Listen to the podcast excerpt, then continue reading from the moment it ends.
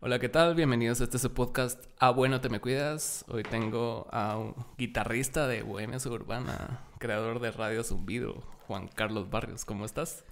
Bien, gracias Alan. Aquí, eh, aquí raro escucharme doble en el micrófono. Es que fíjate que como lo tengo spliteado, entonces... Ah, está, ya me quité uno, mejor. Se, se, mete como que la, la, señal doble así. Y compré no. uno, mira, ya está, el que te lo divide. Ah, sí, pues. Y, y vino malo, ¿sabes? Ah, bueno, no preocupes, ahí estamos.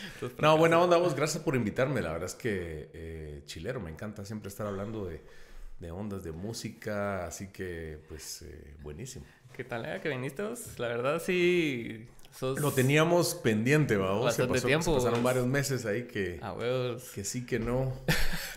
Es que es pisado quedar con la Mara, vos. O sea, al, pri- al principio como empecé a, a invitar a cuates y estábamos más o menos encerradones, era un poco más fácil. Pero ya conforme va pasando el tiempo, la- las puertas se van abriendo, toda la Mara empieza a ocuparse y es más... Sí, hombre, además que este año fue así como, como fue golpeada la entrada, vamos. Con el tema de que ya se Sí. abrió todo y ya, entonces Sí. como que hemos tenido que volver a la, a la vida normal, entonces eh, siempre te decía, ay, sí, tengo un espacio, y después ya llena la agenda, vamos. ¿Y vos qué tal tomaste todo este tiempo de, de la pandemia? ¿Sí, sí, sí te afectó así psicológicamente, digamos, así como que...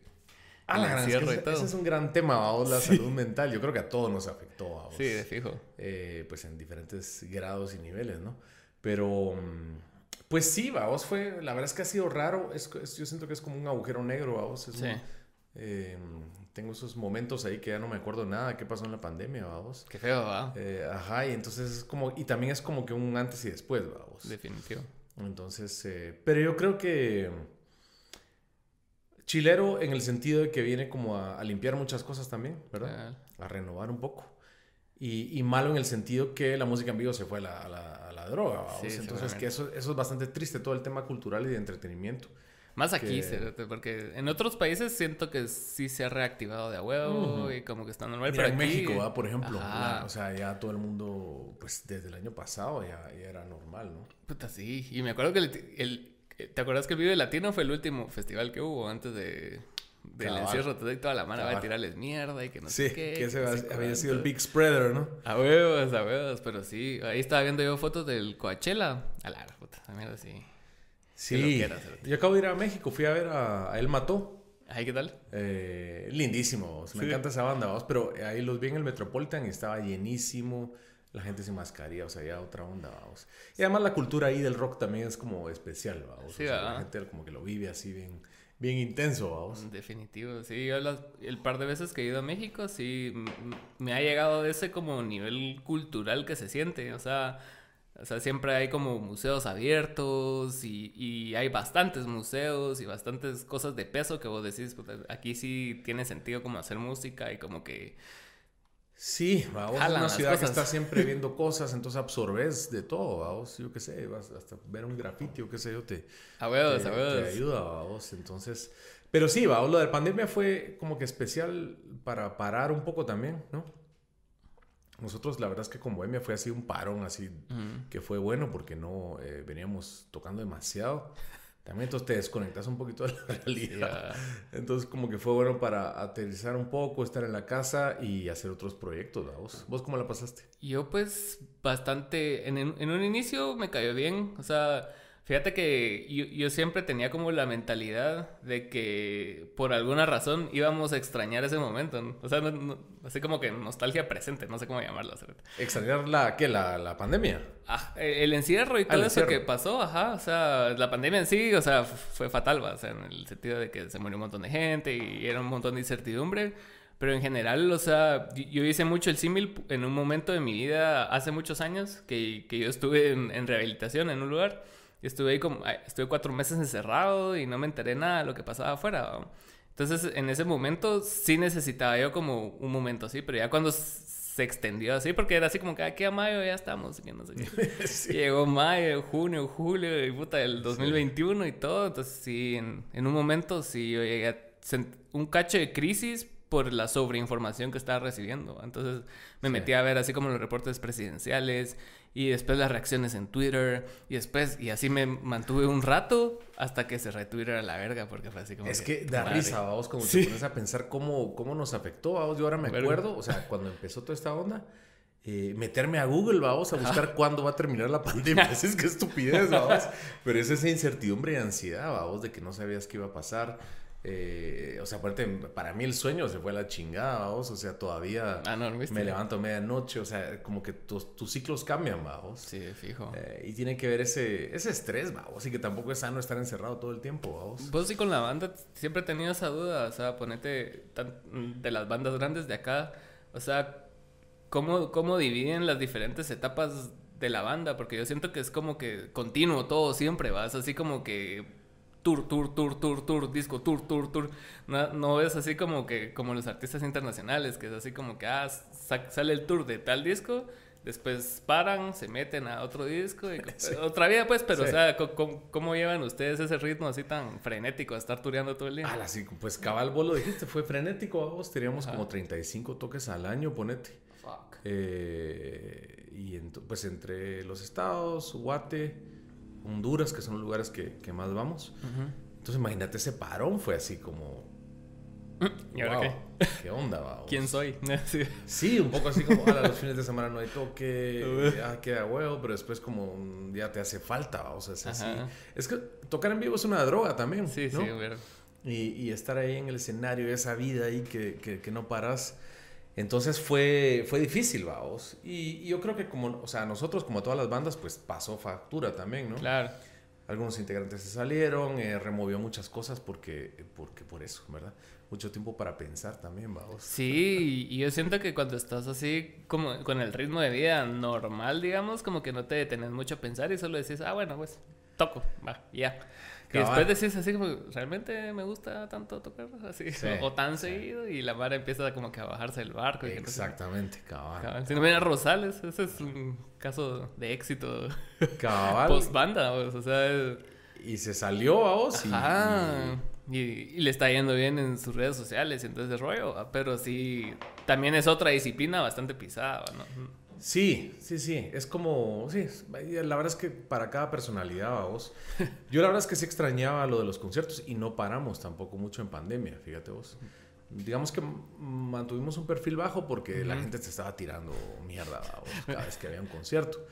Pero digamos que, pues, mantuvimos como unos 10 conciertos al año durante la pandemia, que tampoco es tan malo. Eh, y ahora, pues, me doy cuenta que pues es lindo, a vos. Es, tocar en vivo es para mí una experiencia diferente cada vez, entonces también pues te das cuenta que eso te gusta, vamos. Y en los inicios de la banda empezaron así, o sea, primero tocar en vivo, después como ir... Siempre frenéticos, vamos.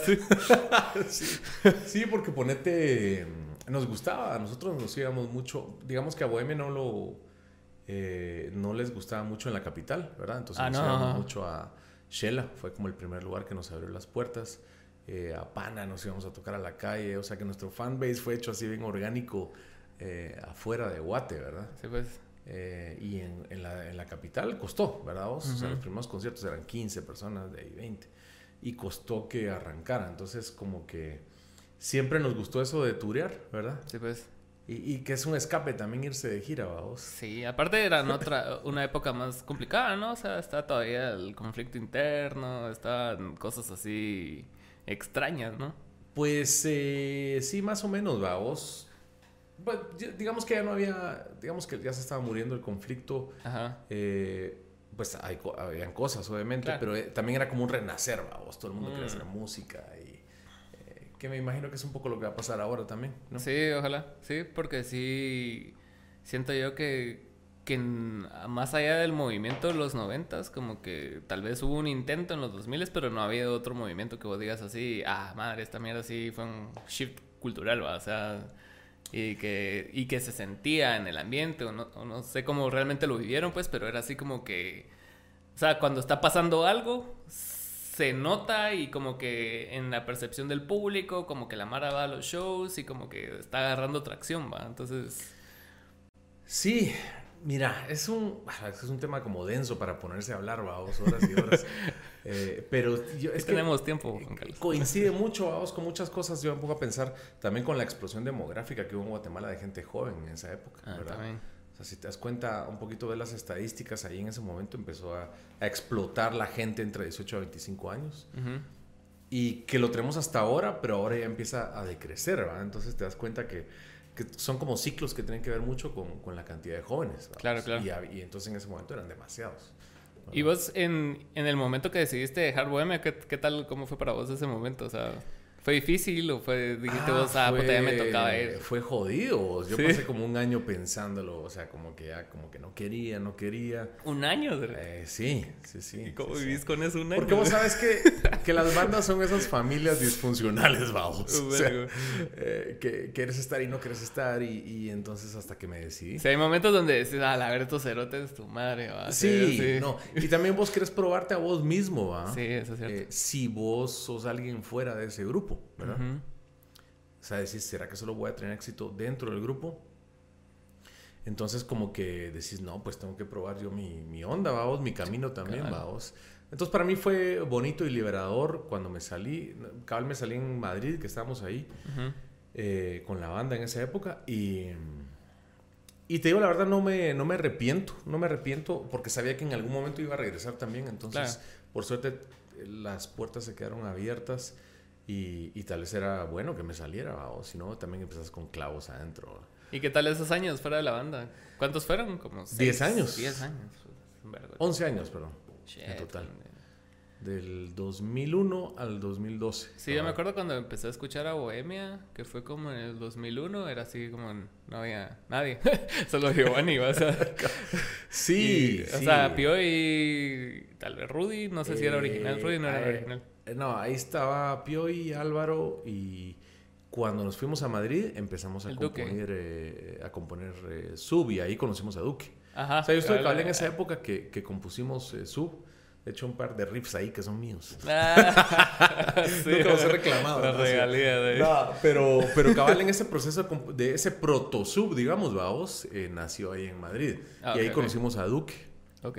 Que lo encontramos en una, en una tienda, cabal, ahí en la calle Fuencarral, Madrid. Y entonces, ah, que vos sos el de Aterciopelado, sí, que no sé qué.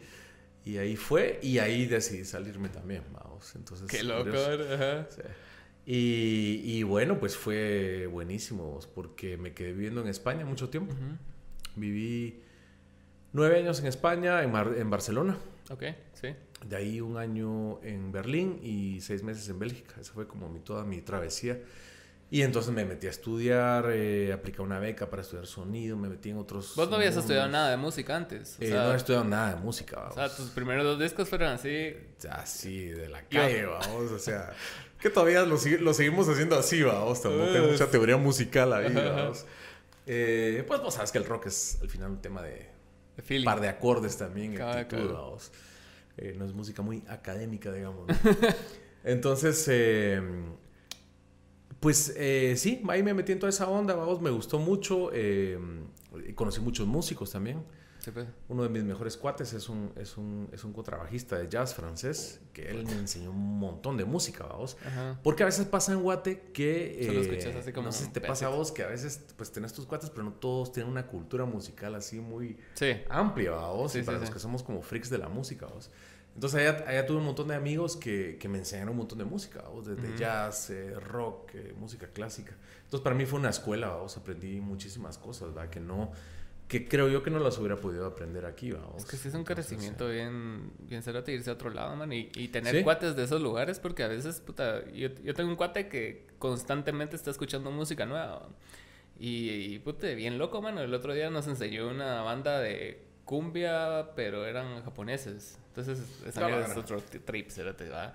Entonces vas, vas, descubriendo así como que tantos nichos de la música y al final te, te llegas a sentir así como que bien chiquito, porque, o sea, tantas cosas que hay, o sea, y, y más el internet es así como que puta, o sea saberlo. Así. Es un plancton ahí en el mar. Ajá, ajá. Imagínate la música que sale diaria y como y todavía tener como el privilegio de que tenés seguidores o, o Mara que constantemente te sigues, así como que bastante fuerte, man. O sea, no, sé si vos has tenido ese momento de realización de que vos decís, o sea, puta, o sea, yo, yo tengo una banda de tanto tiempo, pero puta, qué talea que la Mara me siga escuchando. Sí, no, y agradecido. Es, o sea, qué buena onda, vamos, mira. 30 años, vamos. Sí, o que, sea... es, que, loco, ¿ah? Sí. Pero, pero volviendo un poquito a eso de, allá, fíjate vos que también eh, vi muchas bandas en vivo, eso me ayudó muchísimo. ¿Ah, sí? Ver muchos artistas en vivo, eh, ver eh, más arte, como lo que hablábamos de la Ciudad de México, vamos. Claro. Estar expuesto a más cosas. Yo creo que es, es, algo que uno tiene que hacer en algún momento de su vida, vamos. Sí. Irse a vivir afuera y experimentar eso y, te va a ayudar más a, hacer, pues, vos como persona, ¿verdad? Te va a ayudar a... ¿Y qué te hizo regresar? Pues fíjate que... Eh, pues yo ya tenía planes de quedarme y todo. Y entonces Giovanni me escribió por Facebook, ¿verdad? Y me dijo, mira, nos vamos a juntar para los 20 años de Bohemia, venite, mm. que van a hacer unos conciertos. Eh, al BC20. sí. Y yo dije, pues, pues vamos a ver qué onda, vamos. O sea, vamos a Guate, me pagan el pasaje, vamos, buena onda ahí. Y aquí me di cuenta que, que, pues también el tema de la banda ya era así como que de culto, vamos, y un montón de seguidores y todo. Entonces también como que comprendes todo lo que es, eh, eh, pues, qué rico estar en un grupo, vamos, de tu país. Porque cuando vives afuera te das cuenta, ves muchos grupos y dices, ah, yo podría hacer eso si yo hubiera crecido en ese país. Ah, ya, ya, sí. Entonces, ah, la pucha, o sea, aquí, aquí lo, lo, lo, tengo, o sea, que queda huevo, ¿no? Lo que decías allá, lo Cabal. Entonces, está ahí sí que... Eh, ¿cómo, es ¿Cómo es el dicho ese en inglés, vamos? The, the grass, is always greener, vamos. Y, eh, y entonces, ahí fue como que... Entonces, aquellos dijeron, bueno, juntémonos otra vez, empezamos a armar la banda. Y entonces me lo, me lo pensé y dije, no, me regreso con mi, con mi, ex esposa de esa época, le dije, mira, me quiero ir a Guate, vámonos y pues, o sea, me voy a arrepentir si no regreso. A ver, a ver. Y me vine para acá y mira, ya pasaron, ¿qué? 10 años. Otra vez. Otros 10 años. Sí, sí, sí. pues sí, sí eh, sentiste como mucho cambio en cuando estabas en la banda antes versus cuando regresaste. O sea, como que sí sentís que creció como el fenómeno, así como el, el mito, más que el en sí el hecho de como tenés a una banda es así como que ahí están los pisados, pero después como pasa el tiempo y como que va creciendo como el aura de la banda y como que va creciendo como cosas alrededor que no están en su control, pues. Pues sí, va, vos fue diferente porque, sobre todo porque, porque nosotros ya regresamos, o sea, imagínate para el BS20, yo tenía 38, entonces final de los 30, principio de los 40 y ya tocar en un grupo de rock también es diferente, vamos. Sí. No es como cuando tienes 20 años, vamos. Sí, claro. Entonces sí había una onda diferente y, y, y, sí, yo creo que también pues el mito de Bohemia, vamos, creando ahí como esa onda va de que, de que...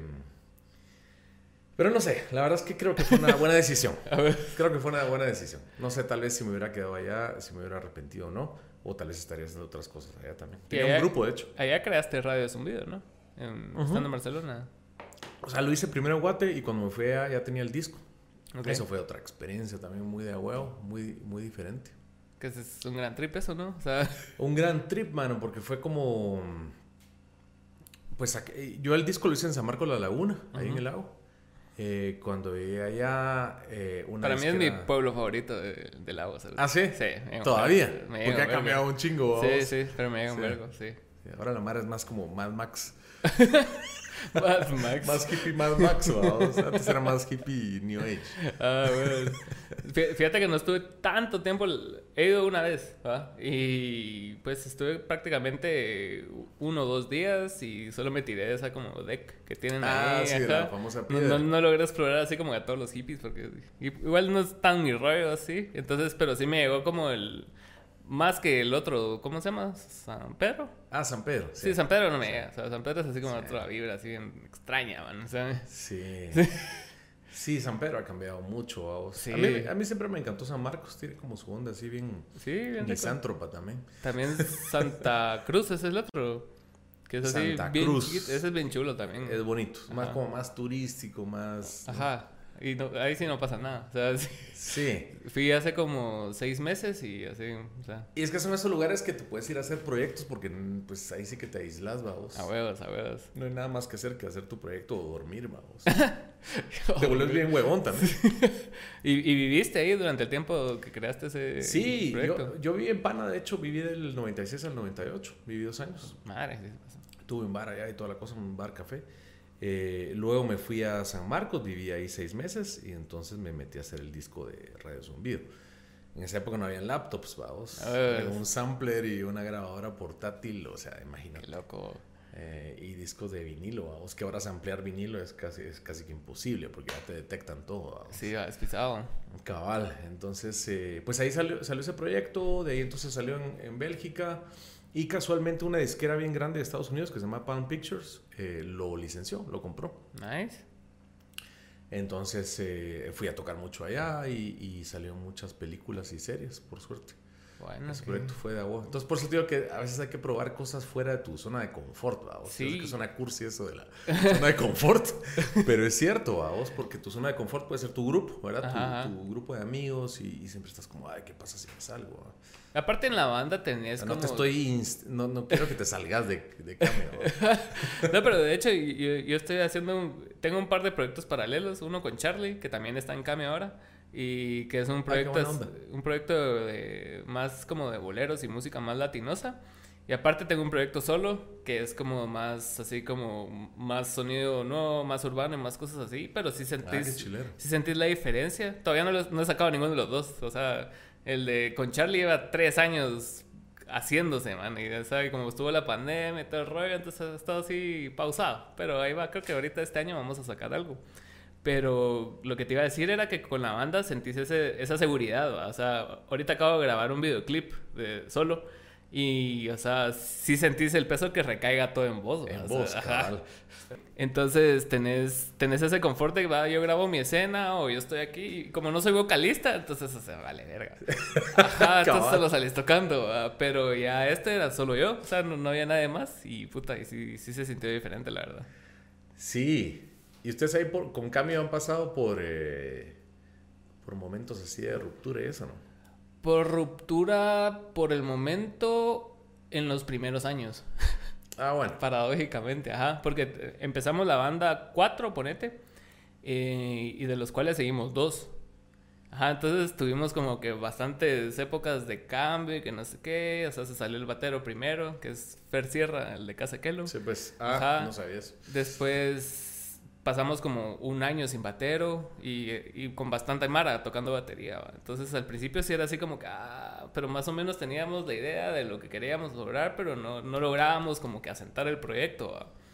Hasta que llegó Fernando, el Fernando de Cameo, Fernando Rutia, y ya con él como que ya todas las piezas casaron y se fue el vocalista. Entonces Manuel pasó a cantar. Ah, la gran sí, pues. Ajá. Y, fue en el proceso de que grabamos el primer disco que pasó prácticamente todo eso. Entonces descubrimos el sonido conforme íbamos descubriendo la banda. Entonces fue bien caótico. Ya a raíz de que entró Fernando fue más, más estable. Y después Fernando se fue ahorita a estudiar a Boston. Pero como cayó la pandemia y todo eso, entonces como que no se ha notado tanto. Sí, pues. ah, está allá. Ajá, está allá. Se fue a estudiar producción de música, cabal. Ah, qué buena onda. Simón. Tenía así como que ese bichito él de qué años, ¿no? Hace como cinco años que quería irse a Berkeley y, aplicaba y no, y aplicaba y no, hasta que aplicó y sí. Y pues sí ha crecido bastante en cuanto a la producción y como que el entendimiento de que, o sea, no tiene que hacer 500 fills, o sea, sino que es así como que la rola funcione. Si tocas un hi-hat, talea, pues y ya. Cabal, cabal ah, mira qué chilero, no me sabía la historia de, Cameo. Y ahora está Charlie, qué buena onda. Ajá, y Charlie siempre estuvo, pero como productor. Ah, Entonces, ahorita que grabamos el último disco, ahorita, en 2019 y 20 que grabamos el último disco que se llama Delirio, él le dije que tocara con nosotros porque había mucho sucediendo. Entonces no, no podíamos llevarlo a cabo los que éramos. Charlie es un, gran guitarrista, vamos. Sí. Eh, que, y bueno, y Hot Sugar Mama siento que siempre ha estado como un poquito escondido e infravalorado, pero es una sí, vamos. Sí, sí. La verdad sí. Y, yo creí que ellos iban, eh, eran como los de nuestra generación los que iban a, terminar explotando. pero a la larga yo siento que también es como parte de su ideología, como que siempre como revelarse ante lo que está sucediendo, no sé. Sí, y también ellos pues han pasado, es que mira, es, es imposible que una banda se quede intacta, vos, eh, durante tanto tiempo, vos. Sí. O sea, sí, ya tienen 13 años, es bastante tiempo. Sí, entonces eh, pues va cambiando el sonido, va cambiando todo. Vamos. Pero bueno, eso es, esa es la historia de la música. y, en, y, esas evoluciones que ustedes han tenido con el sonido, o sea, ¿quién, quién es como que el, el líder del, del, del, proyecto así como que creativo o algo así? O sea, ¿quién es el como que trata de como que pushear así como, no, mucha, pero ahorita está sonando, él mató, ponete, y está sonando esta música, entonces como que, ¿cómo encuentran ustedes su lugar adentro de lo nuevo? Pues fíjate que no, o sea, no es como que uno, haya uno que esté haciendo todo eso, pero hablamos mucho y, entonces decimos como a dónde queremos ir. Y yo creo que por suerte se nos ha iluminado el coco de, de, buscar eh, productores nuevos, vamos, y no hacer lo que ya hacíamos, vamos, porque mucha gente te dice, ah, ¿por qué no hacen otra vez mil palabras con sus dientes, que es el disco icónico? Sí, sí. Pero es que eso es un suicidio, vamos, porque... Entonces solo te va a oír gente de esa edad, vos. Entonces, eh, pues también, pues se trata, la, o sea, la industria musical se trata de estar vigente, vamos. Y aparte ya tenés ese disco, pues, o sea, sí, ya, está hecho, vamos, para que, no, o, sea, ya no va a sonar igual, vamos. Entonces, eh, eh, a menos que haga como Def Leppard, vamos, que hizo el Hysteria otra vez, vamos. Pero es, muy difícil, ¿va? Entonces, como que, entonces siempre estamos como, como que buscando productores cada disco de de Bohemia tiene un productor eh, diferente. Y. Um, y cabal, en eso estamos, vamos, como, eh, como, como, buscar a alguien que sea como el, el, árbitro, vamos. Para mí un productor es un árbitro, vamos, que te va diciendo por dónde ir y te dice esto está bien, esto está mal. Y de los últimos discos fueron hechos por eh, Phil Vinal, ¿verdad? Este inglés que... A mí me emocionó un vergo cuando me enteré de eso, Cerote. Fue así como, ¡ah, la verga ese Cerote! Sí. es muy bueno, Sí, es muy bueno. Es un personaje también. ahora te puedo decir que... Ahora ya es amigo de la banda, vamos. Tardó mucho tiempo en... sí. que tuviéramos confianza con él. Eh, yo lo oí realmente porque en el 2014 eh, me gustaban mucho los discos de Zoe, de esa época. Muy buenos discos, la verdad. Eh, entonces, Reptilectric, ¿no? Sí. Es un discazo, vamos. Entonces... Eh, con Pepe, el baterista, empezamos a buscar quién había sido el productor. Entonces ahí nos enteramos de Phil Vinal, lo que había hecho en su carrera, que se mudó a México y todo eso. Trabajó con Placebo también, ¿no? Placebo, eh, Radiohead. Ah, Imagínate, él fue ingeniero de sonido cuando, cuando The Cure grababa sus discos, ¿vamos? Pornography, creo que él fue ingeniero de, asistente de ingeniero Puta madre. de grabación. Entonces, un tipo que tiene un, o sea, una cultura musical. Y ustedes sí necesitaban a alguien así, pues alguien así como que, así, ah, ese cerote. Sí, en ese entonces, o sea, alguien que pudiera, así que domarnos, vamos, porque es una, es, una, es una banda difícil. Y, y Phil, a la mano, es, Phil es un, es un punk, vamos. Es un, es un punk hooligan. Espero que no esté oyendo esto. no, pero eh, Phil es un, es un personaje, vamos, y es un, es un, es un, es un tipo cabal, vamos, que lo, que lo que él dice se hace, punto. ¿va? y sabe cómo, cómo engatusarte para que pares haciendo eso, vamos. Cabal, cabal. Entonces nos juntamos con él y fue así como, las canciones están muy bonitas, pero ya, o sea, ustedes ya tienen sus hits, hay que hacer otra cosa, vamos. Y le fue dando vuelta, vuelta, todo. Y entonces eh, sacamos esos dos discos, el de Imaginaria Sonora, que de hecho es de los más escuchados ahora, curiosamente. Nice. Eh, por una otra generación, vamos. Entonces, cada, como que Guayme tiene su público de cada generación y va viendo sus discos y y entonces, pues yo creo que es la forma de sobrevivir, vamos, tratar de, de, hacer lo que, lo que sucede en la época en la que estás. Es que sí, cada, o sea, vos entras en épocas diferentes a la de Mamara, o sea, ponete, yo entré en Sub, a Bohemia, ponete.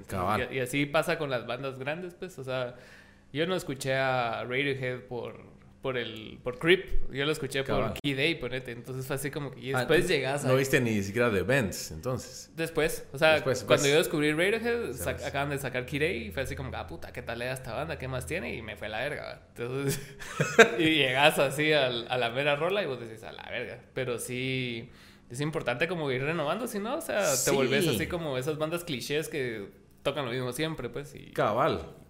Pues como nosotros tocamos lo mismo siempre también. el otro día los escuché, el otro día, en Año Nuevo los escuché en, ¿dónde sé? En Chetulul. Ah, vos estuviste ahí. Estaba a la par. Yo estaba en, la, en, la, en, la, fiesta del otro parque que estaba ahí. Ah. Pero me tocó ir a traer una cosa al hotel y cada vez le estaban tocando peces iguanas. Ese concierto fue muy chistoso, vos, porque estaba lleno de niños, vos. Ah. O sea, niñitos de, de, de, de 3 a 5 Qué, qué difícil tocar en Año Nuevo, o sea, la mala quiere fiesta. Cabal. Nosotros nunca habíamos tocado en Año Nuevo, no sabíamos poder ese, dar ese lujo, pero era pandemia, había que hacer el toque, vamos, y... la fue un concierto difícil, man. O sea, chavitos de 3 a 5 años bailando, o sea, los niños, porque los papás no se paraban. Mm. Entonces eh, fue bonito, bonita, bonita experiencia. Eh, y los chavitos mochando y ahí. Eh, pero sí, vamos, pues eso se trata, vamos, como de renovarse, siento yo, de no estar en lo mismo, vamos. Y más vos que has tenido experiencia, así que te saliste de la banda, pues, o sea, y estuviste 10 años en Europa y como que tenés como experiencia en seguir buscando nuevas cosas, nuevos retos, nuevos sonidos y es así como bastante importante. Sí, sí, sí, la verdad es que siempre estuve como animado a hacer ondas, vamos, entonces pues ahí está la banda. Esperemos a ver el siguiente material, quién, quién lo hace, vamos. Otro productor, así, personaje, o tal vez con Phil, vamos a ver qué, qué, qué pasa. ¿Y con Phil cómo fue el contacto ahí? ¿Cómo, cómo lograron así trabajar? Pues fíjate que yo le escribí por email, así de sencillo, vamos. Ah. Le escribí por email, me respondió. De ahí me habló su manager y, me dijo, pues sí, nos, nos gustaría escuchar la banda. Le mandé los demos, le gustó y se vino para Guatemala, le encantó Guate, vamos. Sí, a ver. Se le vieron al lago, ¿verdad? Eh, nos le vamos al lago. El segundo disco lo hicimos en, en Santiago Atitlán. Es cierto. Alquilamos una casa de, de, unos amigos ahí en medio de la nada, nos llevamos a un estudio de grabación y en 10 días hicimos todo el disco. Che. Sí. loco, loco, loco ahí. Y Phil tiene esa forma de que vos llevas una idea, unos acordes y te lo destruye, vamos. O sea, te lo deconstruye, vamos. Entonces mi rola, vamos, a era así, va. o sea, te lo cambia, pero tiene ese sentido, vamos, de, de cambiar tu perspectiva, vamos. Ah, y los otros discos habían sido sin productor, ¿no? ¿O sí? Eh, no, no, siempre han habido buenos productores. Bueno, el primer, el de Sombras en el Jardín, lo hicimos aquí en Guate eh, y el productor fue eh, fue la disquera de Giacomo Bonafina. Okay. Y el productor fue Oscar Conde, de Alush, casualmente. Eso casi no lo sabe mucha Mara, pero él fue como el que estaba ahí. De ahí Mil Palabras, que es el disco ahí de, de toda la onda. Eh, el productor fue Gustavo Menéndez y el ingeniero de sonido fue Benny Facone, vamos, que fue productor de Luis Miguel, Maná. A la verga, Por eso es que ese disco suena increíble y fue grabado en un estudio en, en Criteria, en Miami, donde grabó Aerosmith, eh, Soda Stereo grabó Canción Animal, eh, James Brown grabó ahí. Es un estudio icónico, vamos. Que entras y están todos los discos de platino ahí, vamos. se fueron a la verga en todos. Sí, y nosotros de 22 años, vamos. Así pues, chavitos, y, ahí todos ¿Y cómo era el feeling de ese disco? O sea, en esa época, o sea, así como recreando. O sea, ¿cómo, era, cómo eran ustedes cuando ponete, ah, puta, nos habló el productor de Luis Miguel, cédate y que nos vayamos a Los Ángeles y se fueron y cómo ¿Cómo era la expectativa de todo eso? ¿Sí tenían expectativas altas o era así como que, ah, la verga, a ver si va a funcionar? Sí, vamos, pero cuando llegas ahí te das cuenta que sos un chavito de 22 años, vamos, que no, no tenés ni idea de nada, vamos. Eh, y entonces también como que te baja un poco, vamos, bajas a la realidad, así como, ok. Entonces, y te dicen, tenés que grabar en 10 días en este estudio porque es carísimo y tienes que grabar. Y, entonces, qué presión, vamos. La verdad, yo no la pasé muy bien en ese disco. Yo creo que nadie la pasó bien porque era una presión, vamos. Exagerada, tenés como muchos ojos encima y... Pero, pero bueno, al final salen muy, bien las cosas bajo presión también, vamos. Sí, sí. Y ahí está el resultado. Y ahí está el resultado. Un disco además que suena increíble a vos. Entonces, de ahí sub, eh, si no estoy mal, estuvo JD, eh, eh, Thomas, ¿cómo se llama? En la mezcla. Y el de Bohemia Suburbana, creo que fue el mismo productor que hizo Mil Palabras. Entonces, sí, todos, vamos, han, han, han, habido personajes ahí. Sí, pues siempre ha estado así como involucrados con buenos productores y todo. Sí, sí, ha sido divertido. Y eso es bien importante, ¿no? O sea, mucha Mara como desprecia un poco el, al productor, más ahora que todos como que están, estamos acostumbrados a hacerlo solos, ¿va? Entonces como que el, el factor productor a veces se, se, tiende a infravalorar, ¿va? Y, puta, y ahorita, últimamente en el reggaetón, como que has visto que los productores hasta sacan su propio catálogo, porque es así como que ya son algo bastante icónico adentro del género. Entonces, la Mara tiende a despreciar lo que no se ve. Mara, que es un... Es que yo creo, no sé qué pensás vos, Alan, pero yo siento que también el tema de la autogestión y uno mismo también está sobrevalorado. Bastante. Entonces, con el tiempo te das cuenta que no puedes hacer todo, vamos. Pero uno cree que uno es la mera verga siempre. Cabal, pero no puedes eh, componer eh, producir, grabar, mezclar, o sea, hay una persona que se dedica a cada cosa. Claro.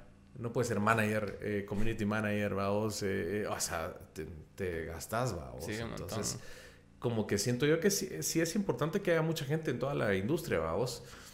Eh, es imposible que lo haga una persona. Entonces es bueno confiar en otros, otros oídos, vamos. Exacto. Así como ustedes con Charlie, ponete, vamos. Sí, cabal. Charlie tiene un, además una cultura musical increíble, vamos. Sí, Charlie es muy bueno, la verdad. Y la, la experiencia de trabajar con él, el, primer disco, o sea, porque se dividió en dos fases ese disco, nos tardamos un vergo en grabarlo. Estamos como seis meses.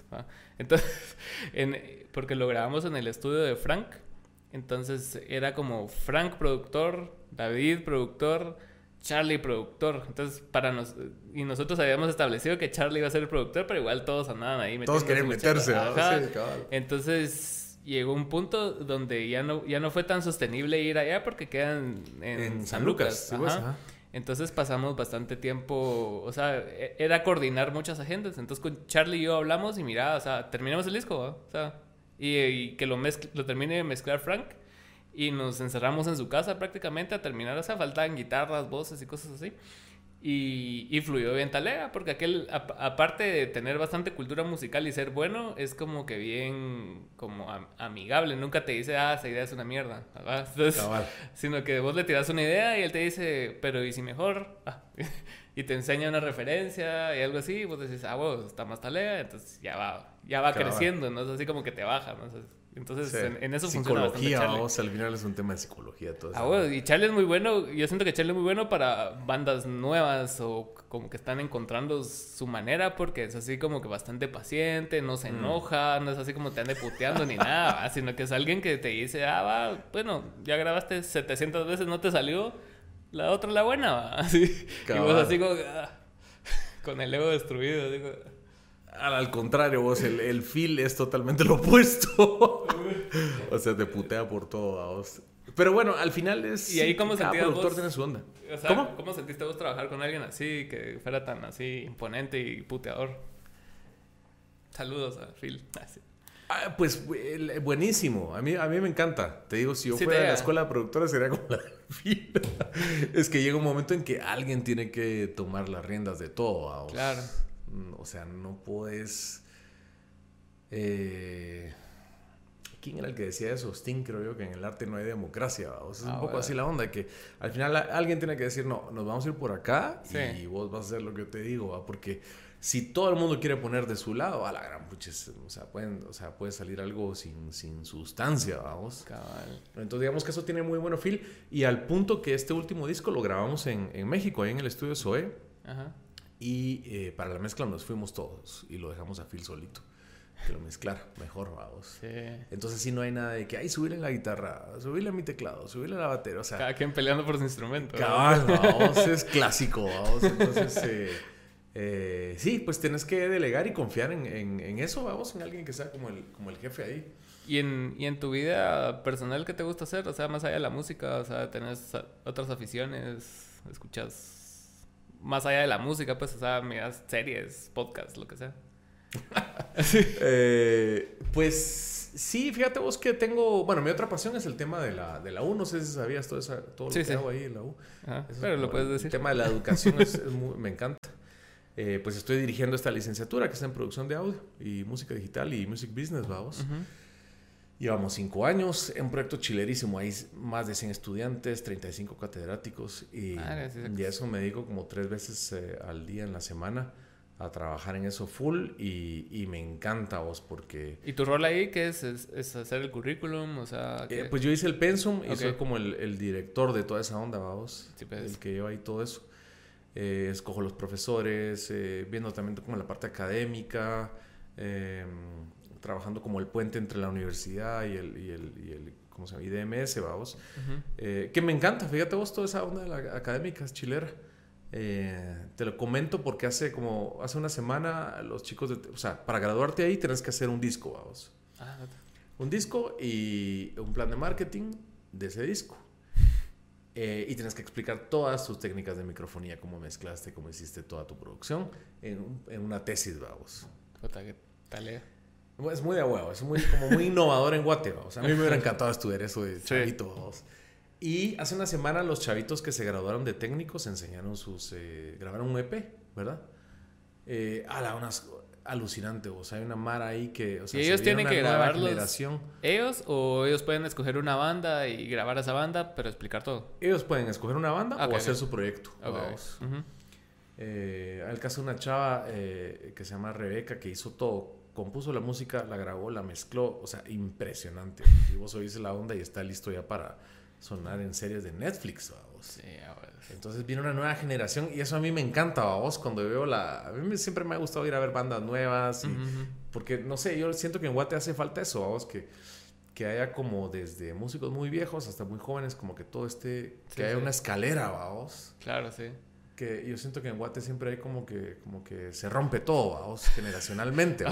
no sé cómo lo sentís vos. Fíjate que yo, yo sentía eso más con la generación de ustedes, o sea, de, nosotros con ustedes, porque no sé, como que una... Separación. Ajá. Eh, ustedes o sea, estaban en su rollo, ponete, pero nosotros como que crecimos como que siendo lo contrario a ustedes, como a propósito. Entonces era así como, ah, bien te encuentra, ah, el cabal, sí, y, es bueno eso. Teníamos cierta, cierta, actitud ante eso y como que sí se notó. Entonces como que un cierto rechazo. Entonces, eh, de mi generación a, los, pues yo tengo 34 ahorita. Entonces, ahorita hay otra Mara que tiene 22 años y están súper talea, tienen proyectos bien talea, los Florifundia, está solo Alejandro, un montón de Mara así. Y, y, he visto que también Mara de, mi edad, o sea, ponete está en la calle, el, Killer, o sea, empezó Barba Roja y él está trabajando mucho con esa Mara. Entonces, como que estamos como que tratando de hacer, hacer el puente ahí, como que la mezcla para mantenernos nosotros vigentes y para que el proceso de aprendizaje sea menor para la Mara, pues, porque, o sea nosotros tocamos en lugares bien culeros y con sonido bien pura verga y es así como que, o sea, te puedes saltar esos pasos, o sea, entonces en ese sentido sí siento que ahorita ya no hay tanta como... Sí, tanta disrupción, vamos. Ajá. pero te voy a contar una historia, vamos. Eh, pero ¿qué tal si nos echamos otro cafecito? Pues bienvenido de vuelta. Estamos de vuelta con el segundo café. Eh, pues, entonces nos habíamos quedado en qué? En que te iba a contar una historia de esos, temas, vamos. A ver.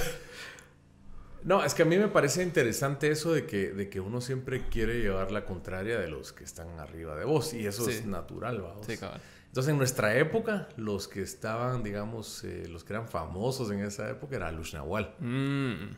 Entonces, nosotros siempre tratando de llevar la contraria y también como que no queremos ser eso, vamos.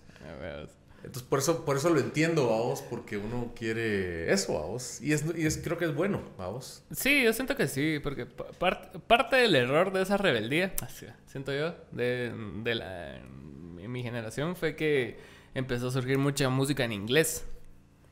¿Va? Wooter, Hot Mama, un montón de proyectos así en inglés. Entonces, como ¿Qué pensás del tema del inglés? Me hasta cierto. Fíjate que nosotros tuvimos un disco y un EP en inglés total, Y era parte de decir así, tu madre, Sete, vos no nos vas a decir si vamos a cantar en español. me acuerdo que yo estaba emputada cuando me lo preguntaba. si me empiezas a hablar de ese tema, vamos, así. Jorge Sierra nos lo preguntó una vez, Cerote. Y yo así como que, o sea, Cerote la mara llena del estado del ejército por escuchar a Metallica, pues, show.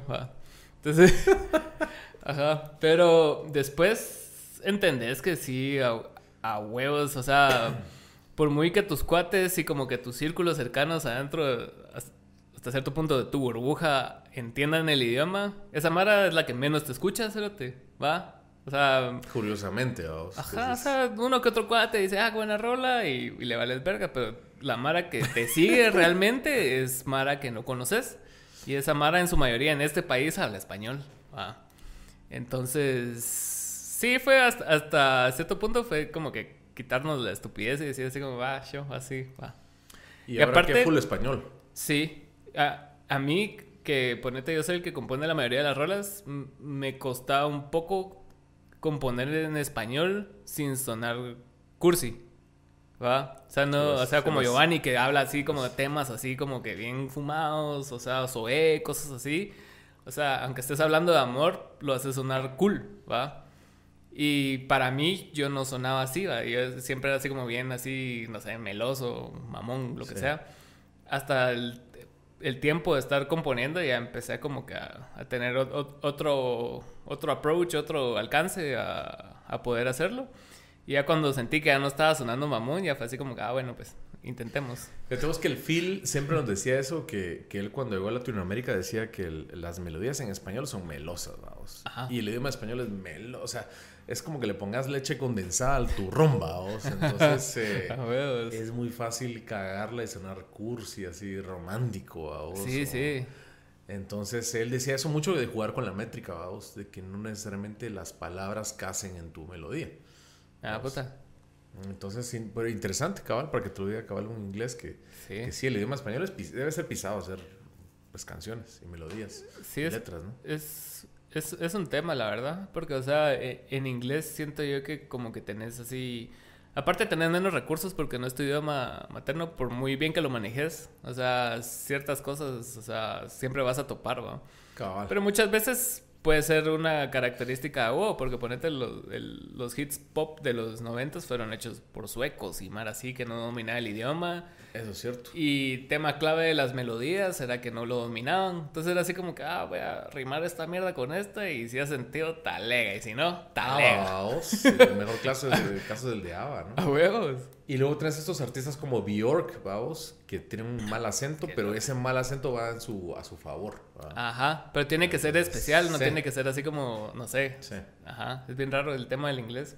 Y es, y, y, me llegaban los inicios porque, ponete, cuando presentamos el primer disco, que, que fue un show, pues, o sea, como 300 personas, ponete, la Mara coreaba el primer sencillo y era en inglés. Entonces nosotros así, ah, súper validados, así con gabos, ya vieron que sí, que la verga. Pero a la larga, siento yo que hemos tenido un poco más de alcance con el español. Yo la primera vez que lo vi a ustedes fue Cabal. Cantaban en inglés. A ver. En este bar ahí que, que está... El Chiribisco. Eh, Chiribisco, sí, pues, cabal. Que en paz descanse. Que en paz descanse, cabal. eh, los vi ahí en la entradita, estaban tocando. A huevo, sí, que tocamos con Dinosaur esa noche. Creo que sí. Ajá, sí, me acordé que día era. Pero sí. Eh, y sí, o sea, ponete también. Conozco al mono, conozco a Charlie, entonces también parte de su rebeldía era cantar en un idioma diferente. ¿va? Entonces, y también ellos, porque lo hicieron muchos años antes que nosotros, tuvieron como un, boom, así como que, ah, la madre, esos son de Guate, y así como que esa, esa novedad, ¿va? Pero, pero miras Filoxera y Filoxera sí canta en español. Ya cambió, ¿no? Sí, hijo Chugaramama canta en español, entonces te das cuenta, o sea, dónde estás parado, pues. Ahora, vos, para mí una, una, de las mejores canciones de la música nacional es el, el, el pae o el pie, vos, no sé cómo, cómo, le dicen, el, pie, vos eh, eh, de Hot Sugar Mama. Se fueron a la verga con esa rola. español, además, y una letra buenísima, la melodía, toda la métrica. Sí, sí. O sea, es, un rolón. Lástima que no se, no se no explotó ese, en ese momento Hot Sugar, vamos, pero es un abandono. Sí, sí, yo me acuerdo que hemos hablado con Charlie de eso y cabal, ese, ese momento de la banda, en ellos estaban como diseñados para como explotar, ¿va? Porque lo trabajaron con Perea y, o sea, empezaron a trabajar con Emilio Bando y con, ¿cómo se llama la otra chica de PR que hay aquí? Pau. Ajá, con la Pau y, empezaron así a moverse un poco más. Y precisamente por eso es, ese tema pegó así sí. un vergo, pues, porque sí, sí le metieron amor a la, a la movida y todo el rollo. Rolona, o sí tenía su, su, su onda, ¿va? Pero bueno, ¿qué ves vos así como, ya te estoy haciendo yo ahora yo la entrevista, vamos? A ver. ¿Qué ves vos así del futuro? O sea, de, de, nuevos, eh, nuevos grupos o cantantes. A la madre. Te llama la atención. Te pregunto porque quiero saber qué está pasando. Lo que más me llama la atención de, de esta época es que he conocido mucha Mara que ha estudiado producción y, y, hay, y como que la Mara se está dando cuenta que hay más vida afuera del escenario. ¿Va? Antes todos queríamos estar en el escenario, ser el músico, ser la estrella, salir en las fotos y todo. Ahora hay Mara que, o sea, le llega a hacer sonido, o, le llega a producir, o le llega a cosas así. Ponete el, un evento que tuvimos ahí en Ámbar el año pasado. Eh, Juancho se jaló como a tres estudiantes de, de, producción, o no sé, o sonido en vivo, no sé. Y chavitos, como de 20 años, y así como estudiando esa mierda, y o sea, y, y, sí les llega la música, pero no, no tanto como para ser músicos, sino que le llega como la faceta en la que están en la música. Y eso es bien raro, se lo te va, o sea, Que vos miras a tus artistas favoritos y vos querés ser ellos, Ajá, no querés ser el cerote que le está haciendo sonido que ni sale, En ese sentido, eso me llega bastante. Siento que aporta más a la escena como un todo. Y también he visto como que crecimiento en el... Te estaba hablando aparte de los artistas, en el crecimiento en la mara de, de, relaciones públicas y como que están tratando como de educar más a la mara en como en los playlists, en los playlists de Spotify, en tu en tu proyección como artista en redes, y eso es bastante importante. Cabal, vamos, y saber ahí sí que manejarte y también pues generar ingresos, que al final del día pues es el, el gran tema, vamos. Es que sí, cérate, o sea, ponete, en el último año que empecé a meterme más en el rollo de escuchar podcasts y por lo tanto ver a youtubers, te das cuenta del vergo de Mara que está haciendo dinero del internet, cérate. O sea, y es así como que, puta, y porque aquí yo no, así, porque aquí no, no, entonces me, abruma eso. Que hay Mara que sí, que sí vive de eso, ¿sabes? Y es así como bien, bien de huevo, pues. Pero vos ya empezás a tener como que anuncios y que, y que chivas que meten en medio, ¿sí? dependiendo del, del, episodio, ajá. Pues, el último que te dije, este personaje, sí, o sea, sí, sí sigue subiendo. O sea, cada día sigue subiendo, ¿me entendés? Y como, y como están siempre hace algo diferente ese cerote que llama la atención para la gente. Entonces es así como que siempre, siempre está en polémica. Entonces, y, ahí, y ahí está ese episodio que es la única pieza de contenido que hay de él ahorita en el, en el internet, así donde él sale hablando respecto a pues. temas. Entonces sí, sí está, sí está duro, pero sí. Y lo bueno es que está ahí para toda la vida, vamos. Entonces, Lo bueno y lo malo, o sea, porque 10 años cambia la narrativa de las mierdas y cancelado. Así. Ah, porque buena onda que te metiste. Yo en algún momento quise hacer un, como un podcast también. A la primera ya no tenía tiempo, vamos. Pero sí me hubiera gustado eso. Sí. Si no poder ahí documentar también, vamos, que quede todo como grabado ahí. Estaba viendo, hay un podcast que sigo que se llama Cosas, que es de dos chavos de Monterrey. Y ahorita acaban de cumplir el episodio 100. Entonces estaban hablando de eso, de como la documentación indirecta que hubo de la pandemia, porque ellos empezaron en el 2020. Y, y como que al principio así como, ah, la puta, dicen que para mayo se va a acabar esto y como que en mayo no, que siempre no, que ya viene la vacuna y así como que cada semana iba como un nuevo descubrimiento. Y de lo se que iba quedó ahí, vamos, de documento. qué loco, bueno, o sea... Sí, no sois podcast chileros, yo oigo podcast aburridos. ¿De qué escuchados? Ahorita estoy viendo uno español que se llama Solaris, ¿Y que es como de temas científicos. Y, ah, puta tal, chilero. no es nada así. nada de cultura popular. Ah, bueno, estoy viendo el de industria musical, que también está bueno, que, que entrevistan así a gente de disqueras y toda la onda. Fíjate con el tema de la música, a mí me da un pergo la música, pero precisamente inicié el podcast para tratar de hablar de otros temas más allá de la música, por eso, te estaba diciendo al mm. inicio, o sea, que era así como que para mí es como bien fácil invitar a músicos y hablar de música, pues, o sea, pero ese es como un nicho bien chiquito, o sea, poca mara, entonces también siento yo que faltan piezas en el internet, así como vos que tocas en Bohemia o Valdetti que también estuvo acá, de, de hablar de otros temas, así él me habló de ser papá, ¿me entendés? Y entonces así como que, ah, tiene tres dimensiones el, el brother. Sí, no, al final siempre estás involucrado en otra cosa, vamos, porque eh, pues no solo tu vida es música, vamos. Exacto. Pero sí... Mm, eh, yo creo que los chileros conocer eso, el que está detrás del, del, del que toca enfrente, vamos. Sí, vamos, sí. Tampoco es glamour todo el tiempo ahí. Ajá. y piensan, vamos, que tocas en una banda, entonces tu vida es así loca, vamos. No, o sea, es, es, normal al final como todo el mundo, vamos. sí, yo me acuerdo que hubieron, sí, o sea, yo, yo ponete descubrí que había música en Guate ya bien grande. O sea, no grande, pues, pero como a los 12, 13 años. ¿Cuántos años tienes ahorita? Ahorita tengo 34. Entonces, sí, precisamente Cabal fue por el paquete cohetes de Balacates. Ah, sí, pues. Ajá. Buen disco. Entonces escuché ese disco y, me enteré que eran de Guate y era así como, la verga, no sé qué. Y, después Bohemia y después el tambor y después fui descubriendo Mar así. Y al verlos en vivo era así como que inalcanzable esa mierda, se te va. O sea. Cabal. cabal. Y no sabes, y después vas conociendo a la Mara y te das cuenta que es un gran vergueo siempre. Sí, al final es, es, todo lo mismo. Sí. yo también miraba a Lush. Bueno, todavía lo respeto a vos. Ajá. Yo los miraba así de chavito, así como, ala, los fui a ver un concierto en Plaza de Toros y así como, wow, mm. uno quiere ser eso. Cabal. Eh, pero bueno, eso es, eso lo bueno que ahora ya creo que hay como referentes, vamos. Sí, eso Tienen que ser así referentes generacionales también, vamos. ¿Y vos cómo ves como la, la, la, industria en general? O sea, como las nuevas generaciones, la mara que le están dando clases, tu generación. Pues yo lo veo bueno, o sea, digamos que la pandemia sí jodió un poco, pero, pero lo veo que está creciendo. Pues, pues en, 30 años me doy cuenta que se ha crecido. Vamos. Sí, a ver. Hay mara que dice que no hay industria musical, yo sí creo que hay industria musical, lo que pasa es que está creciendo. Pero cuando ves como los números, es el país eh, dentro de Centroamérica y el Caribe que más, eh, donde más música se consume. Ah, sí. Y hay, entonces eso es un indicador, vamos. más que Costa Rica, más que Honduras, más que El Salvador y el Caribe. Entonces, lo que pasa es que a veces no nos la creemos, vamos. Siempre creemos que, porque obviamente estamos entre México y Colombia, entonces como somos chiquititos, vamos. Sí. Pero, pero no, o sea, aquí hay futuro. Eh, yo sí lo creo que, que, hay, vamos. Ah, bueno, sí, es que yo siento a veces que como la percepción cabal de la mar de El Salvador y Honduras es como que, ala, yo quiero ir a Guate. Ahorita hay una chica que se llama Mikey Graff, no sé si la conoces, que es rapera.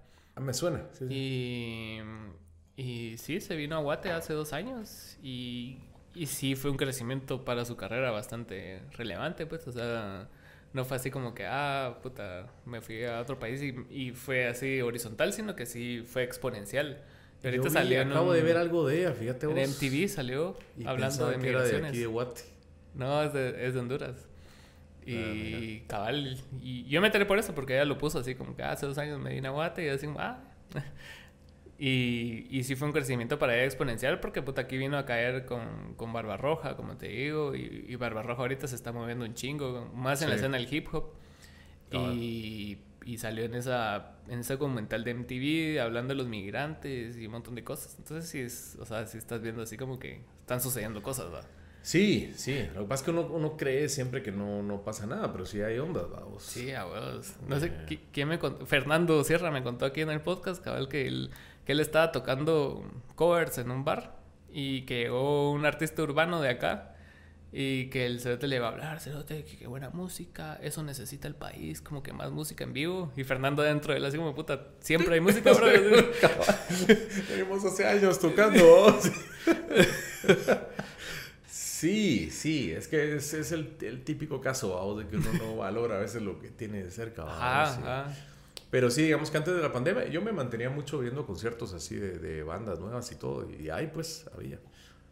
¿Verdad? Porque vos nos descubriste a nosotros sin querer, pues. O sea, no fue así como que, ah, toca cameo. Sino que solo llegaste y ahí Ah, no, pero sí sabía que tocaban ustedes. Ah, Siempre andaba ahí viendo y eh, me gusta ahí, ahí, ver qué están haciendo todos los chavitos. Chavitos. es que sí es importante. Yo siento que sí es importante. Tienes que estar conectado con tu, con tu entorno, vamos, también. Ajá, O sea. Y yo siento que los artistas que como que se desconectan, es así como que después, o sea, no, saben qué putas, o sea, y la andan cagando ahí. ¿Los sentidos? O sea, que a veces como que llegan a un punto donde ya solo se ocupan de ellos para arriba, digamos, y es así como que ya no saben ni qué putas pasa, y así como que... Sí, bueno. Ni pues referencias modernas ni nada así. Le tiras algo, algo que leíste ayer en Twitter a alguien y se queda así como, ¿ah? Cabal, cabal. Pero lo que pasa es que con los años va costando. Sí, también, también, ajá. Pues yo me doy cuenta cada vez más que, o sea, cada vez quieres consumir menos redes sociales, vamos, porque... Y es la edad también, vamos. Sí, cabal. Quieres tiempo para vos. no pasarte ahí.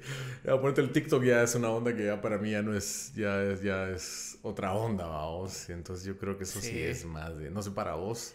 Fíjate que tuve mi resistencia, porque así soy yo. Pero ahorita lo abrí hace como, este año lo abrí. Porque la verdad que venía aquí, que más joven que yo, no, abrí TikTok, es que el podcast, que abrí TikTok. Entonces lo abrí TikTok, pero te la opción de abrirlo sin crear cuenta. Ah, sí, pues. Entonces empecé a consumir videos y como que el algoritmo de TikTok es bastante eficiente en saber qué te gusta y qué no. Ajá. Entonces rápido te llena el contenido que a vos te llega. Y entonces paré abriendo cuenta y ahorita me llega un vergo, la verdad. Fíjate vos que cabal, el, hace dos semanas tuvimos una reunión con unos distribuidores digitales. Eh, que pues que distribuyen música, ¿no?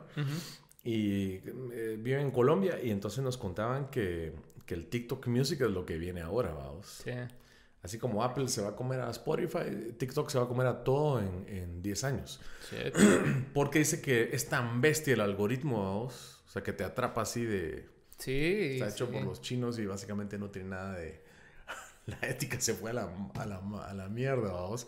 Entonces te, te atrapa y, y, está bien pensado para que pases horas y horas y horas ahí, vamos. Obvio. Entonces ahora van a hacer su plataforma donde vos puedes escuchar música, como el Spotify, ¿no? Claro. Entonces va a estar todo linkeado y vas a estar ahí en ese mundo metido, vamos. Entonces sí hay que, pues hay que adaptarse, vamos. Sí, es que no, no queda de otra. Lo que hace la Mara así, como conforme va creciendo, es como que ir contratando Mara de, la edad de la aplicación, ¿no? O sea, de cabal, tú comienzas sí, sí, cabal. Es que si no, puta que pisaba. keep up con todo, man. O sea, también tenés que descansar, ¿verdad? Sí, no puedes estar todo el día ahí pusteando. sí, porque para ser, para ser exitoso así, exitoso en las redes sociales, tenés que subir una cantidad de contenido así bestia, man. o sea, esa mara pasa subiendo 5 videos al día, 10 videos al día. Y luego la producción de esos videos, vamos. El otro día había una transición de un hijo de puta. no, me acuerdo que estaba tocando. Era gringo, o sea, tocando batería. Y después, así, ponete el verso. Y ya cuando se pasó al al coro, ya tenía otra ropa y vos así como ni se movió, o sea, es así increíble, man. Tienes que pasarte horas ahí, vamos. Ajá. Como los youtubers, vamos. Ajá. O los streamers, es, es, es, un fenómeno que todavía no, no soy tan gamer yo, entonces no, no, no, he conectado, pero es Mara que hace streams de 16 horas, espérate. Imagínate. Como la Mara en el Twitch que está ahí. sí. Ellos, ajá. Sí. Sí, y pasan 16 horas ahí hablando nada, o sea, jugando con la Mara, hablando pendejadas y la Mara ahí está. Entonces, es, es, otro mundo. Ah, la pasada vi uno que me alucinó, vamos, que empieza a cambiar las cuerdas de su guitarra y es como que es su vida ahí streaming, vamos. Puta, pero tenía miles de vistas en el momento. Es, ¿Qué onda?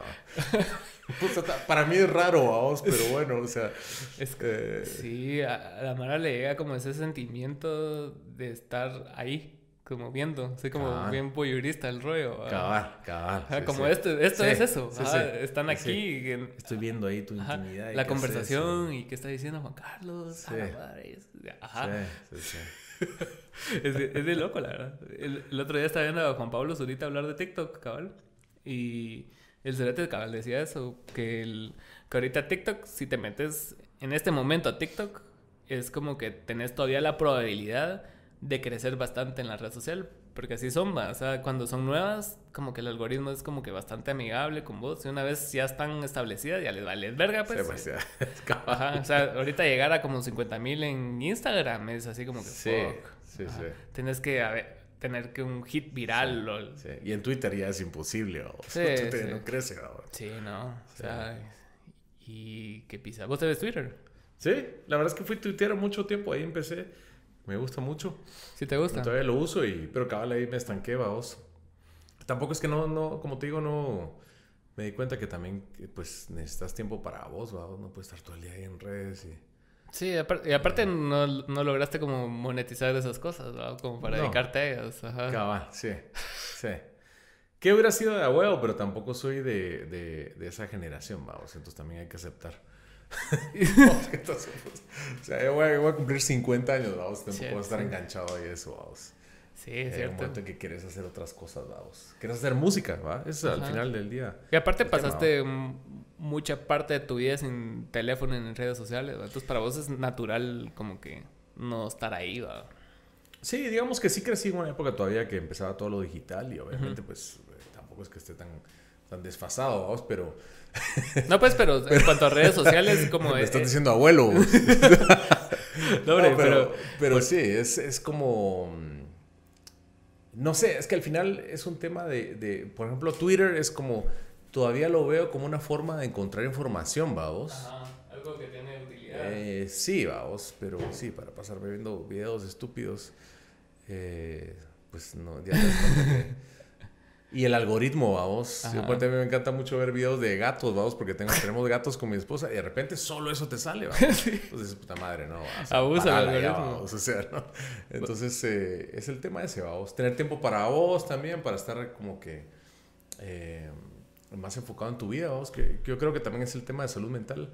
Los chavitos ahora mucho tiempo en TikTok, vamos, entonces te va creando una ansiedad Eh, sí, ponete... desconexión de la vida real, vamos. Yo me acuerdo que una vez leí un artículo que en ese tema de, de la ansiedad y todo ese rollo, que ponete la gente que que no recibe likes en sus fotos y cosas así, sí les genera así como un... Frustración. Frustración, ¿sabes? Porque vos te, o sea, te esmeraste hasta cierto punto, o sea, nunca subís la primera foto que te tomaba, por lo menos algún, la tercera, la cuarta es, ¿va? Entonces la subís y puta, la subís hora, dos horas, tres, cuatro likes y es así como no que... te, te vayas a frustrar si no generamos likes con este, con este episodio. Fíjate que yo tengo, yo tengo una relación como hasta cierto punto de...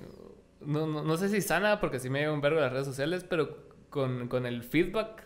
O sea, me vale verga. Ponete con, este video que se fue a la verga y que, que podría ser abrumante. Y así como que, ah, lo ignoro. O sea, puta, la mara, la mara llega a un punto donde solo te ataca por atacarte, Pero está bien, no te puedes enganchar a ese hate, vamos. Ah, nos pasó también hace poco con Edgar, que a raíz del Monte Casino, él quiso hacer un conversatorio.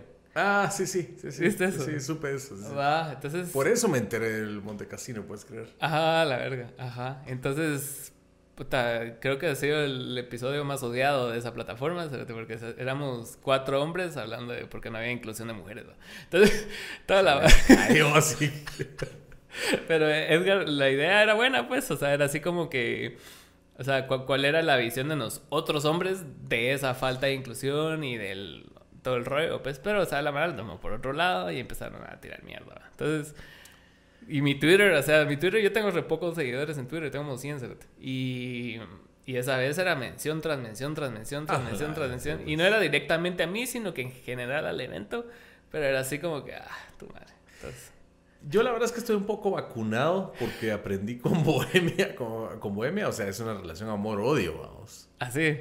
O sea, están los fans que aman la banda y están los que odian la banda, vamos.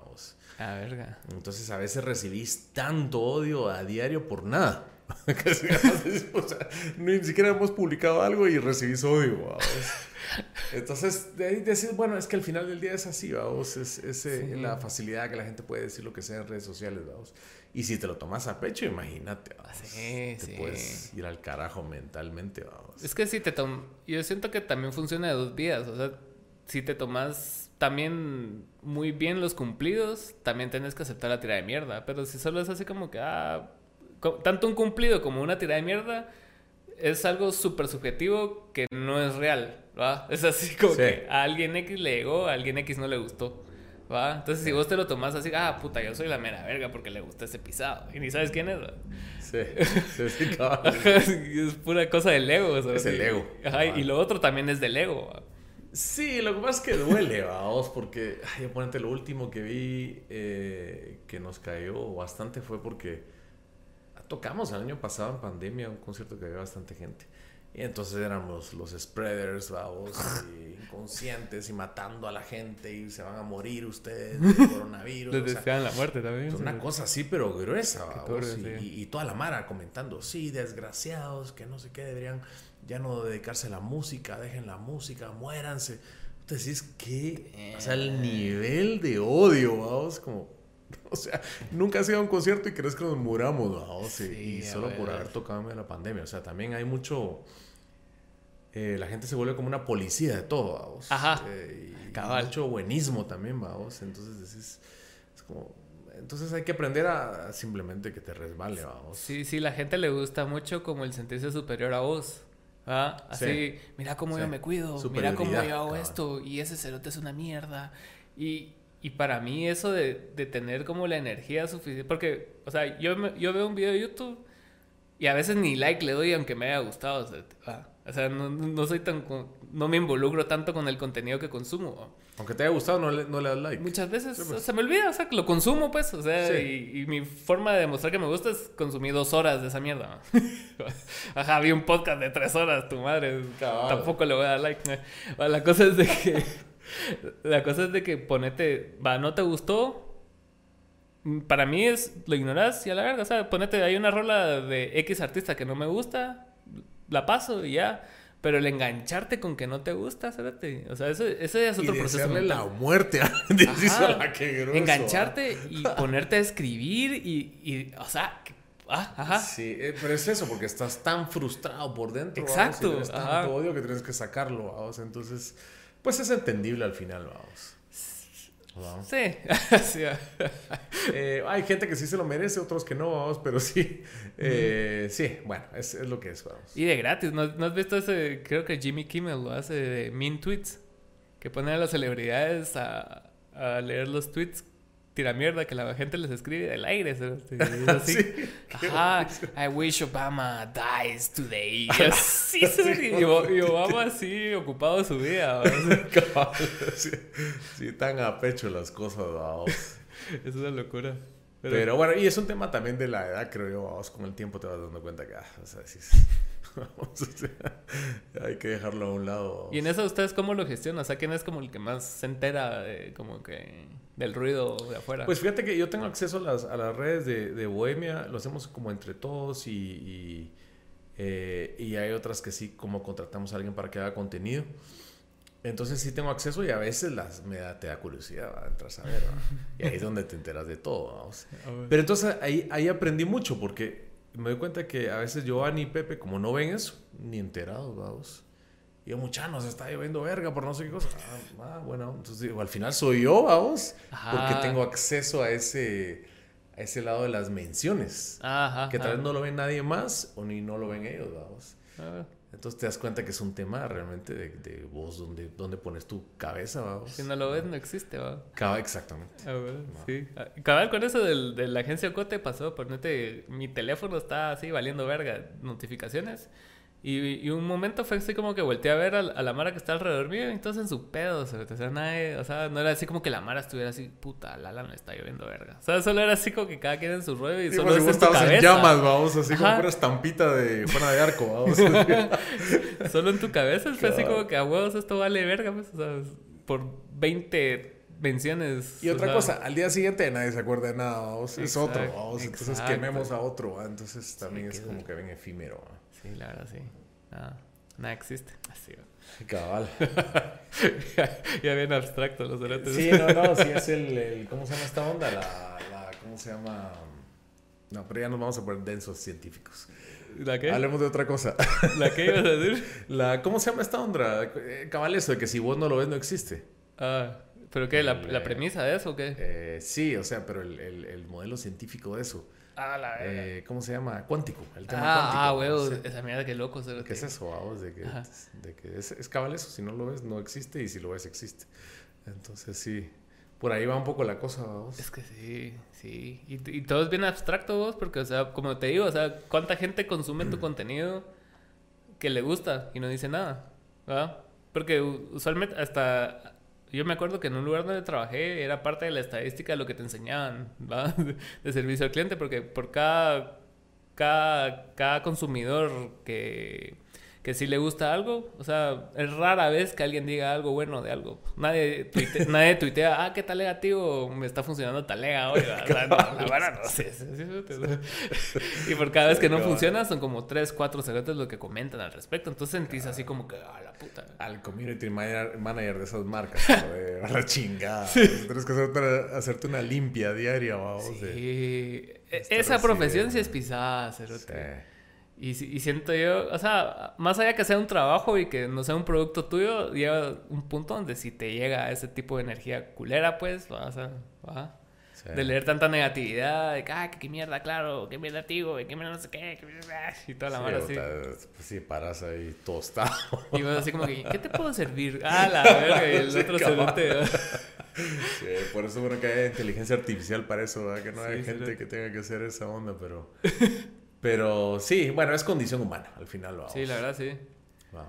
Ahorita que mencionaste lo de la, inteligencia artificial, estaba viendo una mierda hoy de un pisado que se llama Diego Rosarín, que, que, menciono bastante aquí porque me llega un vergo de Cerate. El Cerate es brasileño, vive en México y últimamente tiene un hijo que tiene como un tipo de autismo. Entonces, como que él, él es como se toma muy a pecho esa mierda de, de las discapacidades. Porque para él todos eventualmente vamos a ser discapacitados, ¿Ah? Porque, o sea, somos discapaces, digamos, eh, en, una, en una sociedad productiva. No es así como que, ah, no puedas, simplemente no sos lo suficientemente como para ser productivo dentro de este círculo de sociedad. pues, Entonces él con la inteligencia artificial dice que eventualmente todos nos vamos a volver obsoletos. Sí, pues. Ajá. Sí, pues no tienes por qué involucrarte en eso, entonces tu cerebro va... Ah, por eso eventualmente como en 10 años tiró la estadística de que la Mara así, los truckers y toda esa Mara que va así de estado a estado, o sea, ya, ya van a ser automáticos, ¿verdad? Entonces, vos, yo, puta, yo, o sea, yo me friqué. Yo no sé si vos has visto, eh, ¿cómo se llama? Carro, o sea, eh, ¿cómo se llama? Eh, Tesla. ¿Qué? Sí, los Tesla, pero digamos los, los, nuevos Audi, los estos que, los eh, driveless cars. Ah, ah, no, no los he visto, pero... Yo el año pasado, en diciembre, vi en Los Ángeles en la autopista por primera vez, vamos, íbamos con mi esposa así, de repente, ¡puta madre, no hay nadie! ¡A la verga! Casi que nos vamos a chocar, vamos. y el Audi solito, vamos, que los tienen en test desde Los Ángeles hasta, hasta San Francisco, eh, y loquísimo, y nos dimos cuenta porque el, el carro, o sea, va como que a una velocidad estable y a una distancia entre el que está adelante y atrás, vamos. Así, entonces dices, puta, ¿quién está manejando ahí, vamos? Cuando te das cuenta no hay nadie, ¿verdad? Que dices, qué loco. O sea, eso es el futuro al final. y, y, dices que, ah, huevo, porque no tengo que manejar, vamos. Pero sí, cabal, vamos. Algo tan estúpido, o sea, manejar me parece lo más idiota del mundo, vamos. Claro, O sea, los carros son tan, tan primitivos, vamos.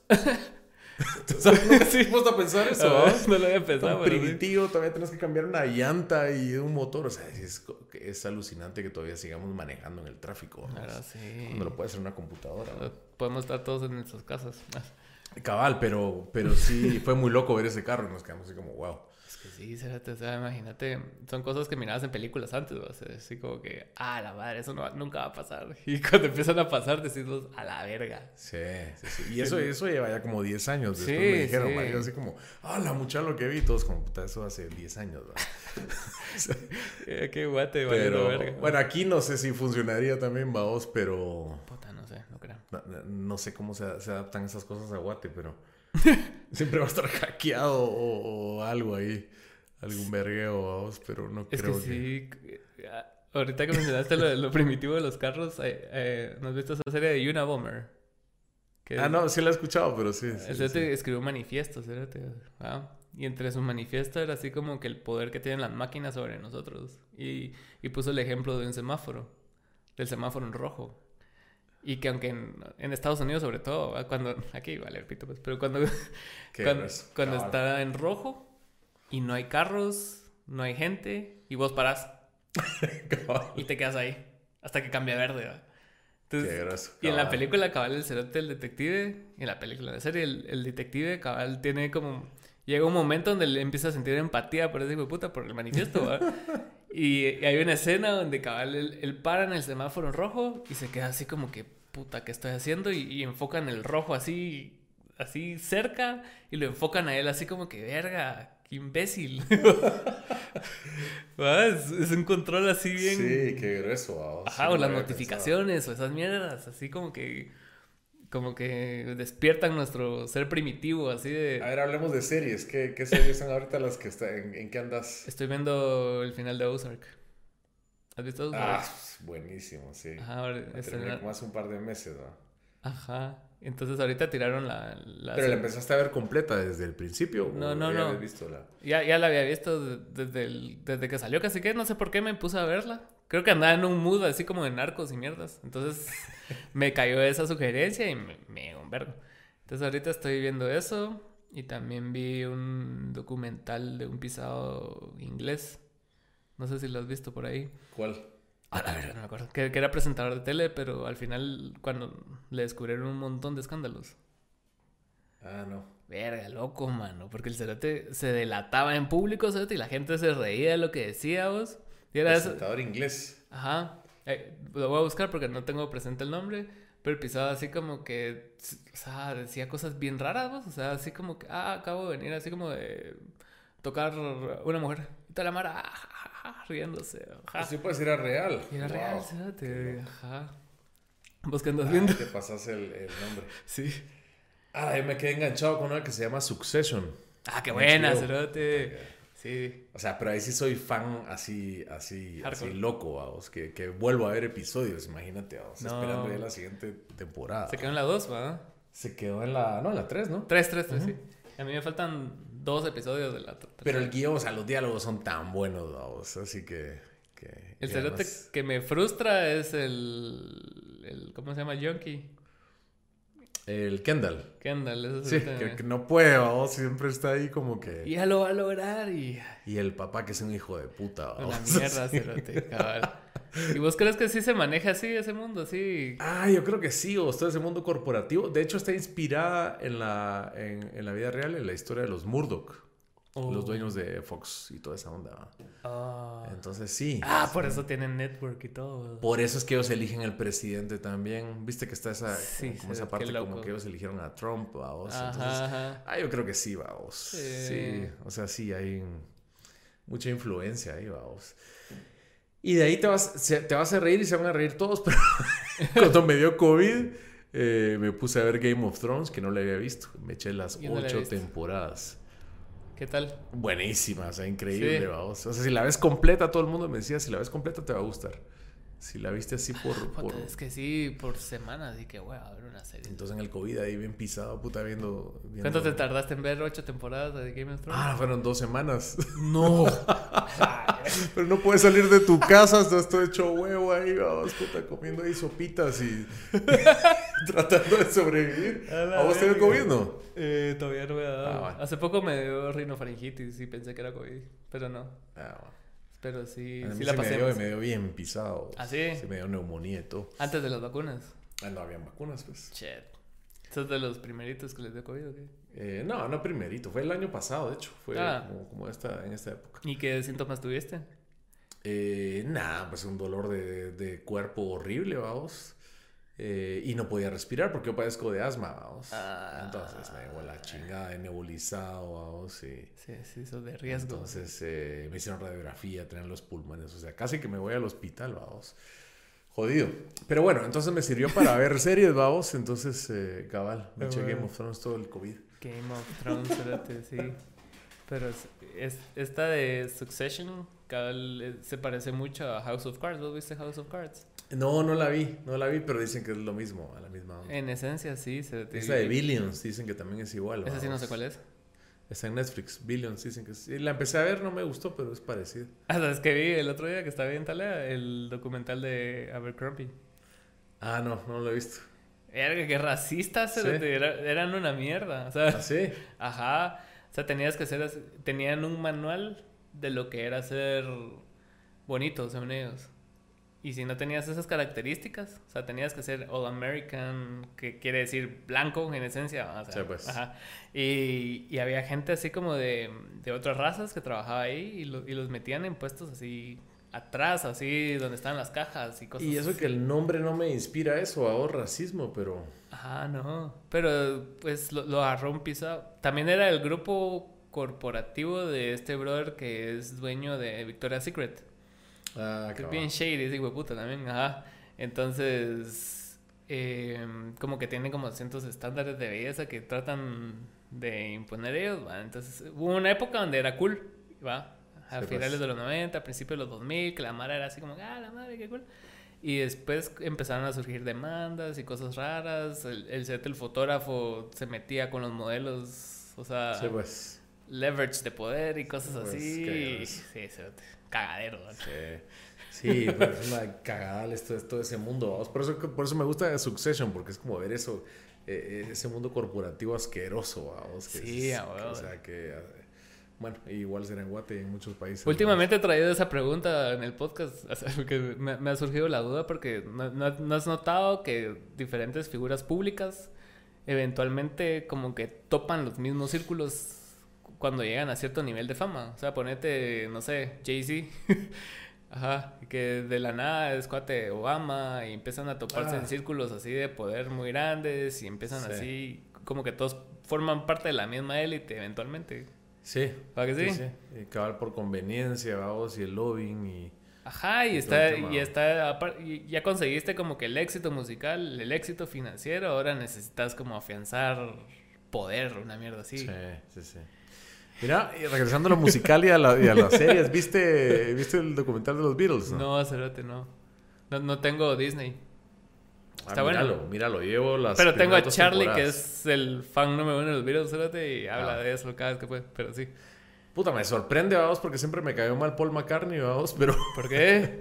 no sé por qué siempre me ha caído mal. ¿Quién es tu favorito? Pues fíjate vos que era Harrison y se me cayó ahí el, mito de Harrison, vamos. Además que es un peda... Pues era bien pedante y bien como poco colaborador, ¿va? Ah, no sabía. Y, y Paul McCartney ahí siempre echando vergas, sacando las rolas y como mucha demo. O sea, era el, es el, el que... Es que él fue el que hizo el último disco prácticamente, ¿no? El que lo juntó, el Let It Be. Sí, cabal. y de hecho, de eso se ah. trata, cabal. Ah, Míralo, te va a gustar. Además que sale Yoko Ono ahí todo el tiempo entre, en medio de ellos, vamos. Y es tan incómodo, vamos, tener ahí alguien que no es de la banda ahí metido entre, entre tu grupo, vamos, haciendo música. Sí, es raro, la verdad. ¿No te ha pasado nunca con cambios? Me ha pasado un par de veces. Sí, y es... Que llevan amigos o a las parejas y... Sí cambia la dinámica. Y es como, ah, la así como decís, no, quieres estar solo con tus cuates, ¿verdad? Sí cambia la dinámica. Y pues para ensayar no me molesta, fíjate, o sea... Es, o sea, no es ideal, pero no es molesto. Pero ya cuando estás así grabando, cosas así, se siente así como... Sí. Eh. sí. Yo vi un documental de Lennon que está ahí en Netflix, que, que es de él y Yoko.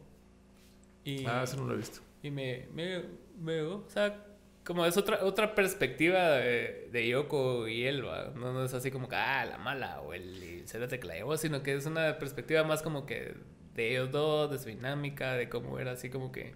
Pues fíjate que el de Disney dicen que está producido por Yoko. Mm.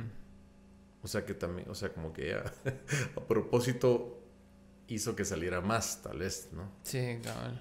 Pero no sé, míralo, te incomoda. ¿Dónde, ¿Dónde está ese? En Disney, ¿verdad? En Disney, cabal. ¿Y vos sos fan de los Beatles? Pues fíjate que no, o sea, no es que sea fan fan, pero sí les tengo mucho cariño porque crecí con eso de Wiro, vamos. ¿Cuáles eran tus bandas así referentes cuando empezaron, cuando empezaste a tocar? Ah, cuando empecé a tocar. Eh, pues digamos por todo el lado anglo, eh, pues siempre The Cure, vos, mm. eh, YouTube, The Sí, tu sonido es bien así, The Cure, YouTube-esco. Cabal, sí, sí, eran mis, eran mis, héroes. Todavía me encanta, vamos. Y digamos por el lado en español, que empezaba toda esa, toda esa onda del, rock en español, pues obviamente Soda, vamos. Sí. Eh, soda y todo, esa, todo, esa, todo ese rollo. Pero sí, sí me ha gustado más como la música inglesa siempre, ¿no? Es que sí tiene su rollo bien diferente, la verdad. Sí, sí, sí, siempre, vamos, hasta el día de hoy, vamos. Sí, pero nosotros, antes de Cameo teníamos una banda, el bajista de Cameo se llama Pamo. Entonces con él teníamos una banda, con él estamos tocando desde el 2011, ¿va? Entonces, y Cameo se formó en 2014, entonces esos tres años previos fue como que tuvimos una metamorfosis ahí, porque cuando nos juntamos nos llegaba a bandas más americanas, ¿va? Incubus, Foo Fighters, Kings of Leon y después empezamos a tocar con un pisado que se llama Gerardo, que trabajaba ahí en Crossroads. Y ese pisado nos empezó a hacer como Inception de, de, música más británica, ¿va? Y nos enseñó Falls, nos enseñó Cooks, nos enseñó así, bandas así. Y entonces fue así como que a la verga. Y, y, nos, y nos cambió. O sea, tanto así que yo, yo sí me consideraba fan de Incubus hasta cierto punto de mi vida. Ahora, ahora ya no me gusta, ponete. sí, sí me gusta otra rola, pero no es así como que, ay, tengo ganas de escuchar Drive, ¿no? sino que, pero sí, sí me llevó más la, la música inglesa a, partir de ese momento. Sí, y, te das cuenta, o sea, en toda la música inglesa, no solo en el rock, vamos, eh, hasta el hip hop, eh, todo lo que se hace ahora todavía siempre es como bien alternativo, vamos. Tiene mucho la onda de la contracultura. Sí, sí, sí. Sí, El punk siempre está ahí metido, no sé de qué forma, vamos, pero eh, ponte ciertos artistas como eh, MIA, vamos, o sea, me encantan las producciones, vamos, que es como, no es rock, pero decís que a huevo. ¿Y vos cuál sentís ahorita que es la vanguardia o sea, de la música en cuanto a producciones y todo eso? O sea, ¿o sentís que sí está como muy mezclado en todos lados todo? ¿De qué? ¿De, en, general? En, general, ajá. En, cualquier género, vos cuál decís que tiene la como como que los sonidos más frescos o las mierdas más diferentes? Ah, qué buena pregunta. A ver, vos, yo creo que. Em, pues yo creo que lo más rompedor, disruptor que he oído en los últimos, las últimas semanas era Motomami, vamos. Ah, qué loco esa mierda. es un discazo. Sí, a mí me llegó un vergo. Te guste o no te guste eh, el género, o sea, es, vanguardia total, vamos. Sí, es para muy mí rompedor, se pasó de vergas en el buen sentido, o sea, porque es, es una persona ella que, o sea, tiene un montón de conocimiento musical y no necesita así como que demostrártelo siempre, sino que sea virtuosa, digamos. Ajá, sino que es así como que puta hay rolas que tienen dos, tres elementos y fin, y ya, funciona tal Es un disco que lo he oído un par de veces en el, en el carro, ¿va? Que decís, o, sea, no es mi onda, pero lo oigo. O sea, la producción es alucinante, vamos. Sí, hay, hay un cerote, no sé si has visto ese video, que es español, que él es productor. Y él, y él se hizo famoso por hacer como el, el ¿cómo se llama esa mierda? Cuando estudian un disco y te lo ponen así, el breakdown del disco, digamos. Ah, como Altozano y estos, ¿no? ¿Él es, creo? Altozano, sí. Ajá. Él, él se hizo famoso con el... Que te saca todos los acordes y la séptima no sé qué putas. Ese, ese puta. Acaba él se hizo famoso por el mal querer.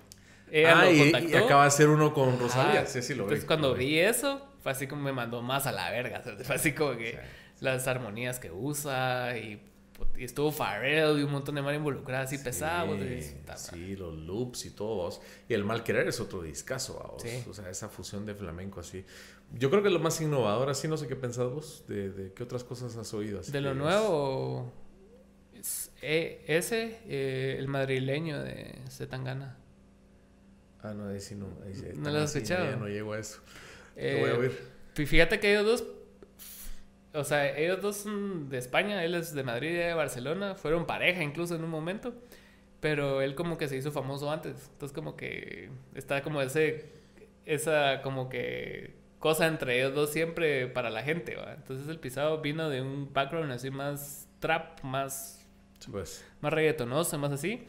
Y en el madrileño ya, ya mezcló flamenco, ya mezcló incluso banda con géneros urbanos y, empezó a hacer, sale Omar Apolo, Ed Maverick, un montón de mar así. Y, y aparte cuando se hizo el boom más grande de ese disco fue cuando hizo el Tiny Desk, que lo hizo como si fuera una sobremesa española. Entonces están así, es su familia. Ah, lo vi, cierto. sí, cabal, buenísimo. Ajá. Sí, sí. Entonces como que logró mezclar como, como bien teatral a la onda, ¿no? Incluso su presentación ahorita es así, es, es un teatro. Entonces está así como por segmentos y la obra. Entonces como que logró mezclar lo tradicional español con lo urbano nuevo y se fue a la verga. No sé por qué pensé que era Rosalía. ¿Ese disco? Cuando vi el. Ajá, vi, me acuerdo que vi el video. Ah, tal, sí, ¿no? Sí. ahí estoy, desconectado ya vos. y en rock, ¿qué has oído así que digamos, a la que rompeor? Así que. Puta, hace rato que no escucho nada así. O sea. Tal vez lo más disruptivo que he escuchado últimamente ha sido rock latinoamericano. O sea, no rock en sí, sino que como el indie latinoamericano, digamos, como que estamos hablando, eh, Vándalos, eh, este man, Daniel me estás matando, o sea, son cosas así. Ah, bueno, voy a apuntar. Ajá. A ver. Sí, creo que ahorita Latinoamérica está como en una fase bien como funky, ¿no sentido? Sí. como que está mezclando mucho funk. Más como de RB, siento yo. Ajá. ¿Ah? Y no, el rock creo que, o sea, creo que no mucho últimamente. Sí, va a costar un tiempo, va a ser un, van a ser ciclos, ¿no? Sí, siento que hay, hay artistas, incluso Bad Bunny ha metido rock en sus rolas, entonces como que hay, hay como que ciertos artistas que están interesados en eso. Eh, está Olivia Rodrigo, ponete, que es una ah, chavita gringa que metió, que para morir mierda así. Pero Harry Styles, que medio meten así instrumentos orgánicos y riffs y cosas así, pero... Sí, yo creo que todavía... Mm, todavía falta para que regrese un poquito el rock. Sí, y siento que no va a regresar igual, o sea, siempre va, siempre va a estar fusionado con algo así extraño, cabal. Yo lo que veo en la U, los chavitos eh, están como en la onda del RB. Ah, Obviamente la música urbana, pero el RB está ahí, siempre. Sí, yo, yo me impresioné mucho, fui a ver a un evento que se llamó Epicentro, que tocó Contra, Mikey y un montón de más del género. Y la Mara sí se va a la verga con esos cerotes, mano. Y bien talega, vos, porque es así, es una persona a cargo de, de puta, como que trasladar la energía al público y que el público regrese, ah, la, regrese con fuerza, y, y, la mara se prende un vergo, mano. ¿va? Lo de contra, yo me acuerdo cuando lo vi en el IMF, así, ala, me impresionó, vos. O sea, como, como, la mara lo, y cabal con lo que vos decís, es un chavo, vos. Sí. Sí, yo nunca lo había visto en vivo solo. Creo que lo había visto con contrabando y así. Pero esta vez fue así como, a la verga, y el sin camisa y todo sudado y, y, random el día y se va a meter al público a mochar con la Mara y así se, la pierde la Mara. Cabal, Bueno, es el nuevo rock, vamos. Exacto, ajá. Eso, eso, dijo Valdetti una vez, me acuerdo. Que, que cabal esa Mara es el nuevo rock y y como es lo que está pegando en todos lados, es más fácil que se replique acá, pues, va. Sí, cabal. Ajá, como les pasó a ustedes, siento yo, ¿va? que en esa época era así como más grungy, más R.E.M., más cosas así. Sí, y ustedes eran como que, ah, este es mi R.E.M., este es mi Nirvana. Este es mi Nirvana, cabal. Pero qué buena onda que veniste vos y hablamos un vergo. Pues, eh, no, vos gracias, mano. A ver si se repite. Ojalá que sí. ¿Y cómo te seguimos en redes sociales? Ah, pues estoy ahí como JC Git, así como Juan Carlos Guitarra, JC Git, ahí en Instagram, Twitter, eh, TikTok también. Prácticamente TikTok. Eh, y todo, vamos. Entonces eh, ahí, ahí estamos siempre poniendo cosas y Buena onda. ya se verán nuevos proyectos. Buena onda. Y gracias por ver. Buena onda.